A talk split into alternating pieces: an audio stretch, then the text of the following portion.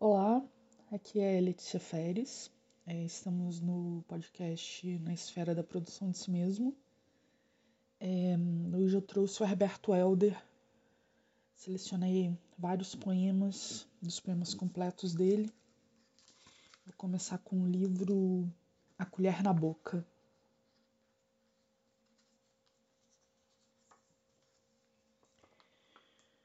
Chama-se O Poema. Eu vou ler o trecho 7. Amanhã começa a bater no meu poema. As manhãs, os martelos velozes, as grandes flores líricas. Muita coisa começa a bater contra os muros do meu poema. Escuto um pouco a medo o ruído das gárgulas o rodopio das rosáceas do meu poema batido pela revelação das coisas. Os finos ramos da cabeça cantam mexidos pelo sangue. Talvez eu enlouqueça à beira desta treva rapidamente transfigurada. Batem nas portas das palavras, sobem as escadas desta intimidade. É como uma casa, é como os pés e as mãos das pessoas invasoras e quentes. Estou deitado no meu poema. Estou universalmente só, deitado de costas, com o nariz que aspira, a boca que emudece, o sexo negro no seu quieto pensamento. Batem, sobem, abrem, fecham, gritam à volta da minha carne, que é a complicada carne do poema uma inspiração fende lírios na minha testa, fende-os ao meio, como os raios fendem as direitas taças de pedra. Eu sorrio e levo pela mão essa criança poderosa, uma visita do sangue cheio de luzes interiores. Acompanho como tocando uma espécie de paisagem levitante. As palavras, pessoas, caudas luminosas, ascéticas, aldeias. É a madrugada e a noite que rolam sobre os telhados do poema. É Deus que rola e a morte e a vida violenta. E o meu coração é um castiçal à beira do povo que até mim separa os espinhos das formas e traz sua pureza aguda e legítima. Trazem liras nas mãos, trazem nas mãos brutais pequenos cravos de ouro ou peixes delicados de música fria eu enlouqueço com a doçura dos meses vagarosos. O poema dói-me, faz-me. O povo traz coisas para sua casa do meu poema. Eu acordo e grito, bato com os martelos dos dias da minha morte, a matéria secreta de que é feito o poema. Amanhã começa a colocar o poema na parte mais límpida da vida, e o povo canta-o enquanto crescem os campos levantados ao cume das seivas. Amanhã começa a dispersar o poema na luz incontida do mundo. Poema fonte. Vou ler o, o segundo poema do poema fonte. No sorriso louco das mães batem as leves gotas de chuva nas amadas, caras loucas batem e batem os dedos amarelos das candeias, que balouçam, que são puras, gotas e candeias puras. E as mães aproximam-se soprando os dedos frios. Seu corpo move-se pelo meio dos ossos filiais, pelos tendões e órgãos mergulhados, e as calmas mães intrínsecas sentam-se nas cabeças filiais sentam-se estão ali num silêncio demorado e apressado, vendo tudo e queimando as imagens, alimentando as imagens, enquanto o amor é cada vez mais forte. E bate-lhes nas caras o amor leve, o amor feroz.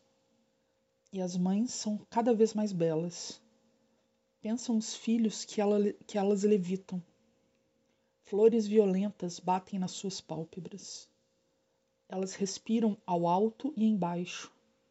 São silenciosas. e a sua cara está no meio das gotas particulares da chuva, em volta das candeias, no contínuo correr dos filhos. As mães são as mais altas coisas que os filhos criam, porque se colocam na combustão dos filhos, porque os filhos estão como invasores dentes de leão no terreno das mães. E as mães são poços de petróleo nas palavras dos filhos, e atiram-se, através deles, como jatos para fora da terra. E os filhos mergulham em escafandros no interior de muitas águas, e trazem as mães como polvos embrulhados nas mãos e na agudeza de toda a sua vida. E o filho senta-se com a sua mãe à cabeceira da mesa, e através dele a mãe mexe aqui e ali nas chávenas e nos garfos.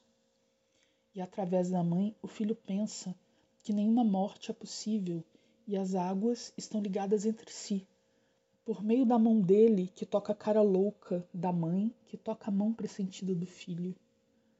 E por dentro do amor, até somente ser possível amar tudo, e ser possível tudo ser reencontrado por dentro do amor.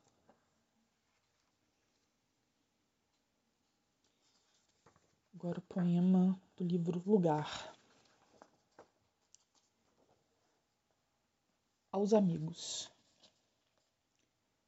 Amo devagar os amigos que são tristes com cinco dedos de cada lado. Os amigos que enlouquecem e estão sentados, fechando os olhos, com os livros atrás a arder para toda a eternidade. Não os chamo e eles voltam-se profundamente dentro do fogo temos um talento doloroso e obscuro. Construímos um lugar de silêncio, de paixão. O poema 2 do poema Lugar. Há sempre uma morte terrível para quem se despede do esquecimento, para quem sai, ainda louco de sono, do meio do silêncio.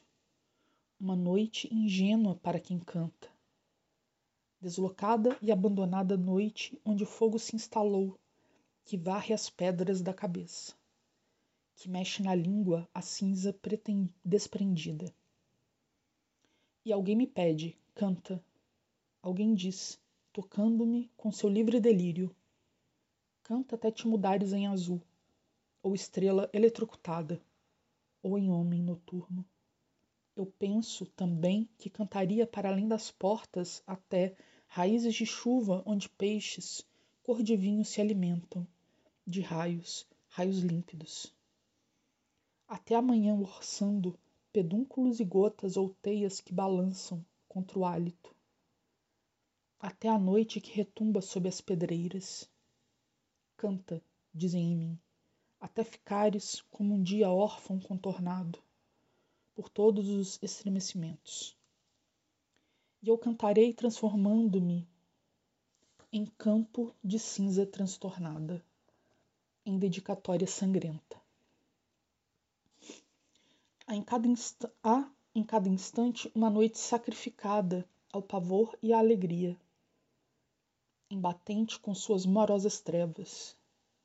Desde o princípio, uma onda que se abre no corpo, degraus e degraus de uma onda e alaga as mãos que brilham e brilham. Digo que amaria o interior da minha canção, seus tubos de som quente e soturno. Há uma roda de dedos no ar, a língua flamejante. Noite, uma inextinguível, inexprimível noite, uma noite máxima pelo pensamento, pela voz entre as águas tão verdes no sono. Antiguidade que se transfigura ladeada por gestos ocupados no lume. Pedem tanto a quem ama, pedem o amor, ainda pedem a solidão e a loucura.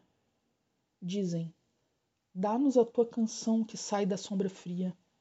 E eles querem dizer: Tu darás a tua existência ardida a pura mortalidade. As mulheres amadas darei as pedras voantes, uma a uma, os para-raios altíssimos da voz, as raízes afogadas no nascimento, Darei o sono onde um corpo fala, fusiforme, batido pelos dedos. Pedem tudo aquilo em que respiro. Dá-nos tua ardente e sombria transformação. E eu darei cada uma das minhas semanas transparentes, lentamente uma sobre a outra. Quando se esclarecem as portas que rodam para o lugar da noite. Noite de uma voz humana, de uma acumulação atrasada e sufocante. Há sempre, sempre uma ilusão abismada numa noite, numa vida. Uma ilusão sobre o sono debaixo do cruzamento do fogo. Prodígio para as vozes de uma vida repentina. E se aquele que ama dorme, as mulheres que ele ama sentam-se e dizem: Ama-nos. E ele ama-as. Desaperta uma veia, começa a delirar. Vê, dentro de água, os grandes pássaros e o céu habitado pela vida quimérica das pedras. Vê que os jasmins gritam nos galhos das chamas.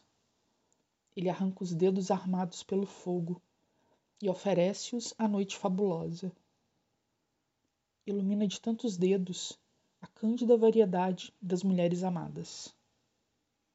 E se ele acorda, então dizem-lhe que durma e sonhe. E ele morre e passa de um dia para outro, inspira os dias, leva os dias para o meio da eternidade, e Deus ajuda a amarga beleza desses dias, até que Deus é destruído pelo extremo exercício da beleza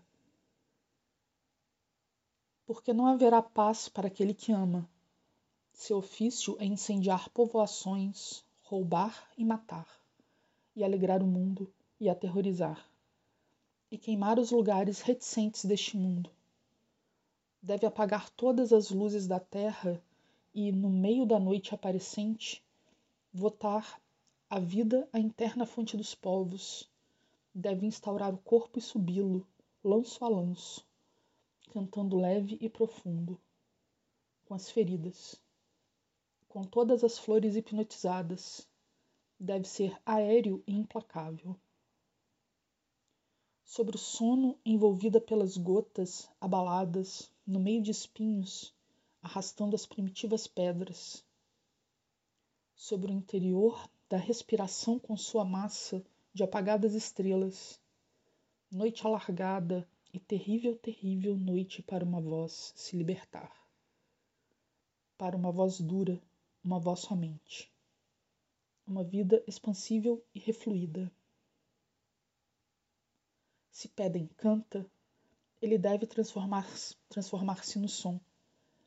E se as mulheres colocam os dedos sobre a sua boca e dizem que seja como um violino penetrante, ele não deve ser como um maior violino ele será o único, único violino.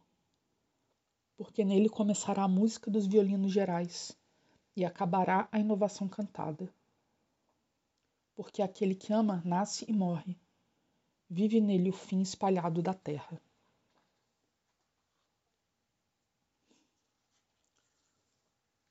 Poema de A Máquina Lírica.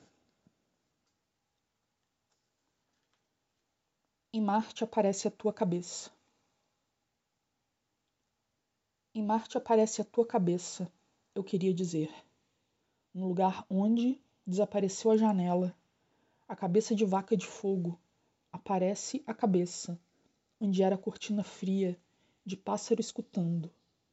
Em Marte, como a roupa bate no vento, e na terra as ferraduras batem no meu cabelo.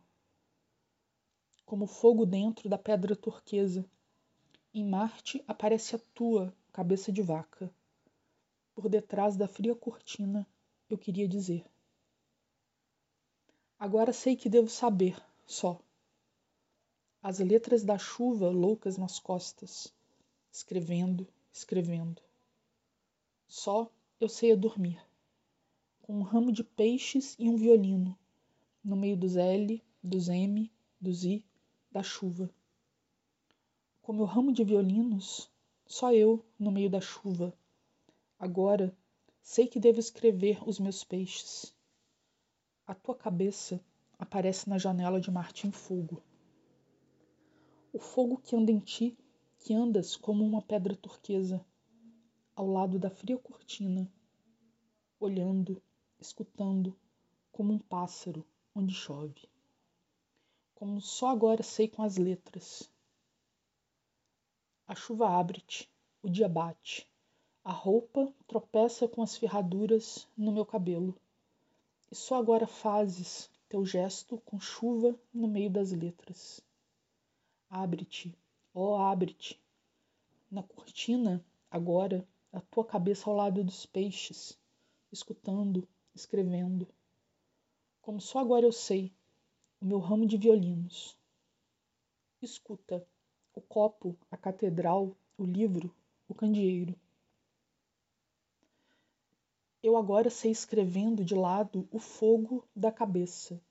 Escuta, descasco maçãs, como maçãs. As maçãs aparecem na sua cor ao meio, juntam-se entre si e vão sonhar. Escuta, chovendo, escutando, escrevendo. A roupa bate no vento. Escuta como só agora bate a cor nas maçãs. A tua cabeça, a cortina fria. Dou-te as letras dos peixes, escutando, só agora, só agora. Escutando em ti, abrindo com a tua chave todas as tuas maçãs, na sua cor. Só agora, escrevendo, eu sei.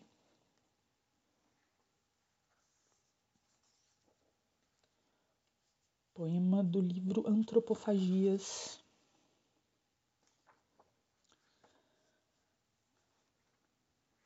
Texto 1. Todo discurso é apenas o símbolo de uma inflexão da voz. A insinuação de um gesto, uma temperatura, a sua extraordinária desordem preside um pensamento. Melhor diria, um esforço, não coordenador, de modo algum mas de moldagem. Perguntavam: estão a criar moldes? Não, senhores, para isso teria de preexistir um modelo, uma ideia organizada, um cânone. Queremos sugerir coisas como imagem de respiração, imagem de digestão, imagem de dilatação, imagem de movimentação. Com as palavras? Perguntavam eles, e devo dizer que era uma pergunta perigosa, um alarme colocando para sempre algo como o confessado amor das palavras no centro. Não tentamos criar abóboras com a palavra abóboras. Não é um sentido propiciatório da linguagem.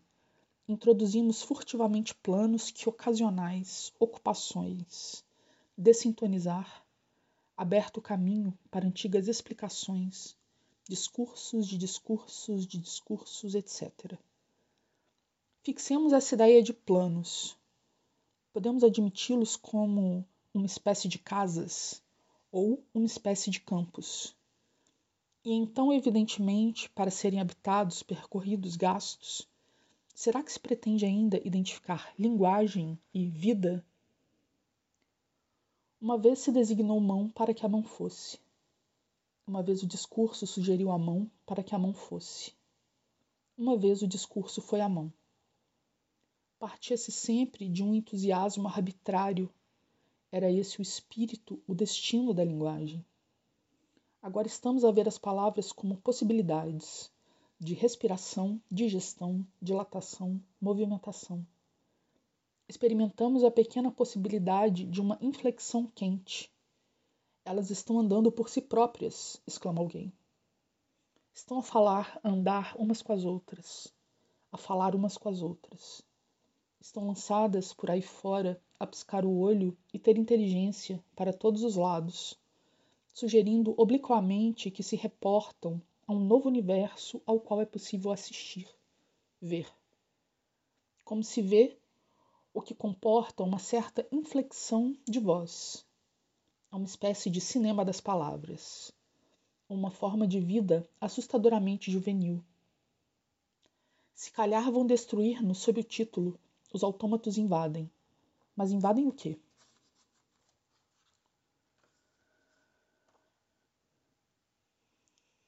Um poema de etc.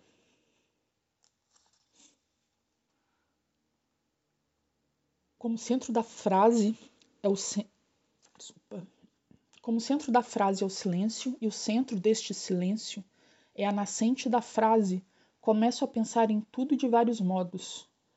O modo da idade que aqui se compara a um mapa arroteado por um vergão de ouro, ou o medo que se aproxima da nossa delicadeza e que tratamos com o poder da nossa delicadeza.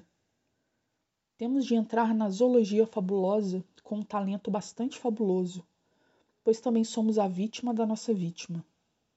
E ofereço à perscrutação apenas uma frase com buracos, assinalando uma cabeça escritora Assim era, dizia a própria cabeça, um queijo suíço, a fermentar como Arcturus fermenta na treva celeste, e apura os volumes e a qualidade dos volumes da luz.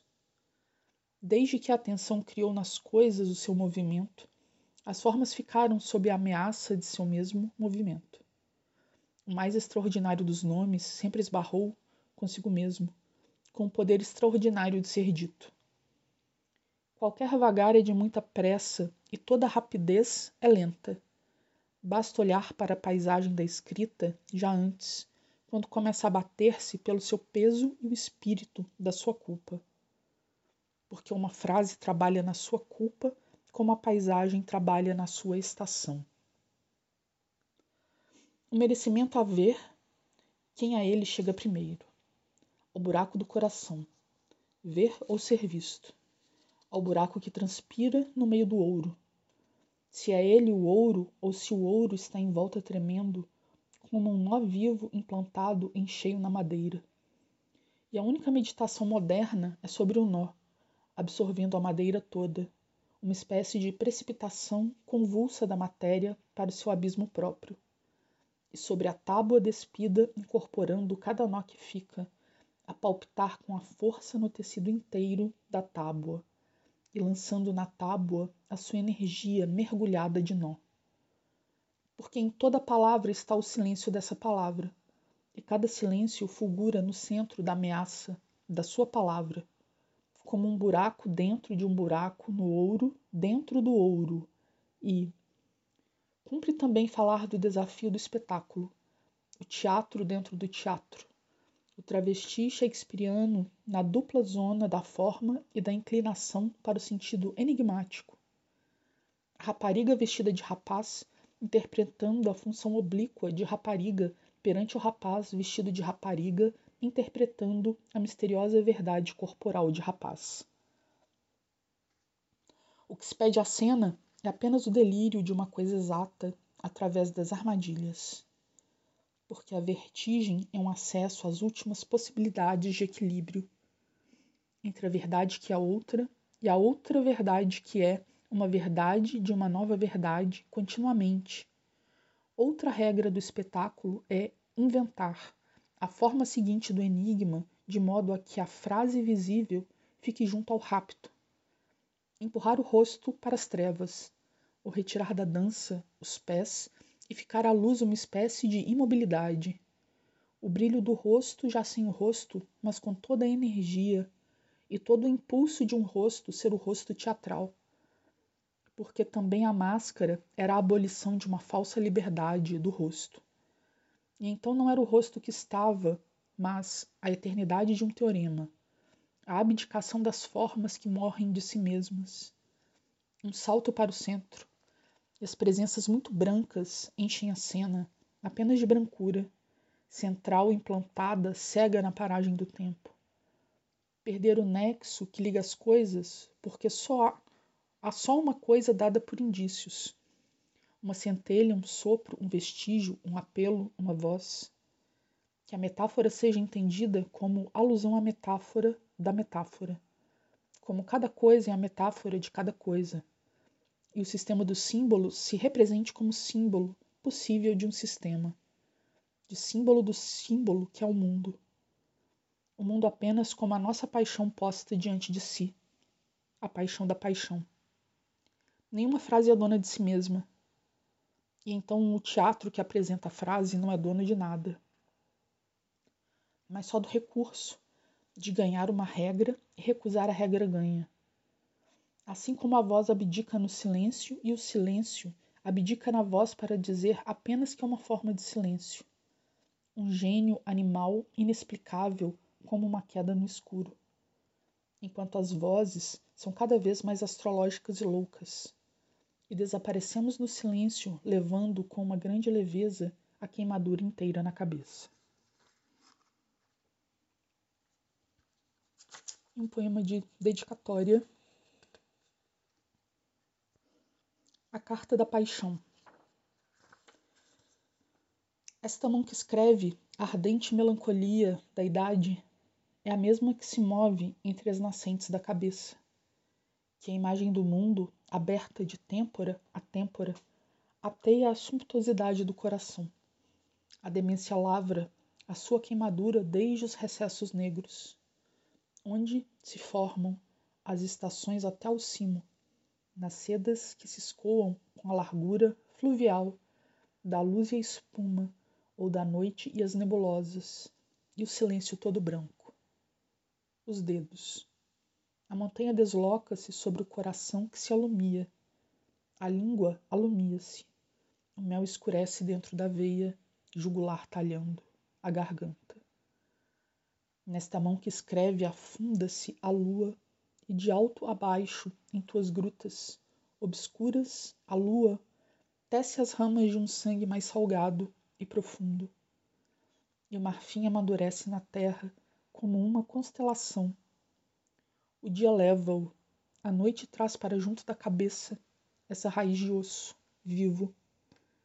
A idade que escrevo, escreve-se num braço fincado em ti, uma veia dentro da tua árvore um filão ardido de ponta a ponta da figura cavada no espelho, ou ainda a fenda na fronte por onde começa a estrela animal. Queima-te a espaçosa desarrumação das imagens e trabalha em ti o suspiro do sangue curvo, um alimento violento cheio da luz entrançada na terra.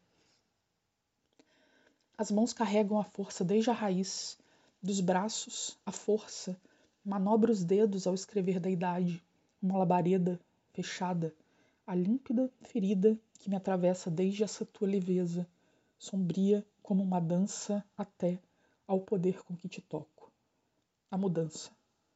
Nenhuma estação é lenta quando te acrescentas na desordem. Nenhum astro é tão feroz agar agarrando toda a cama.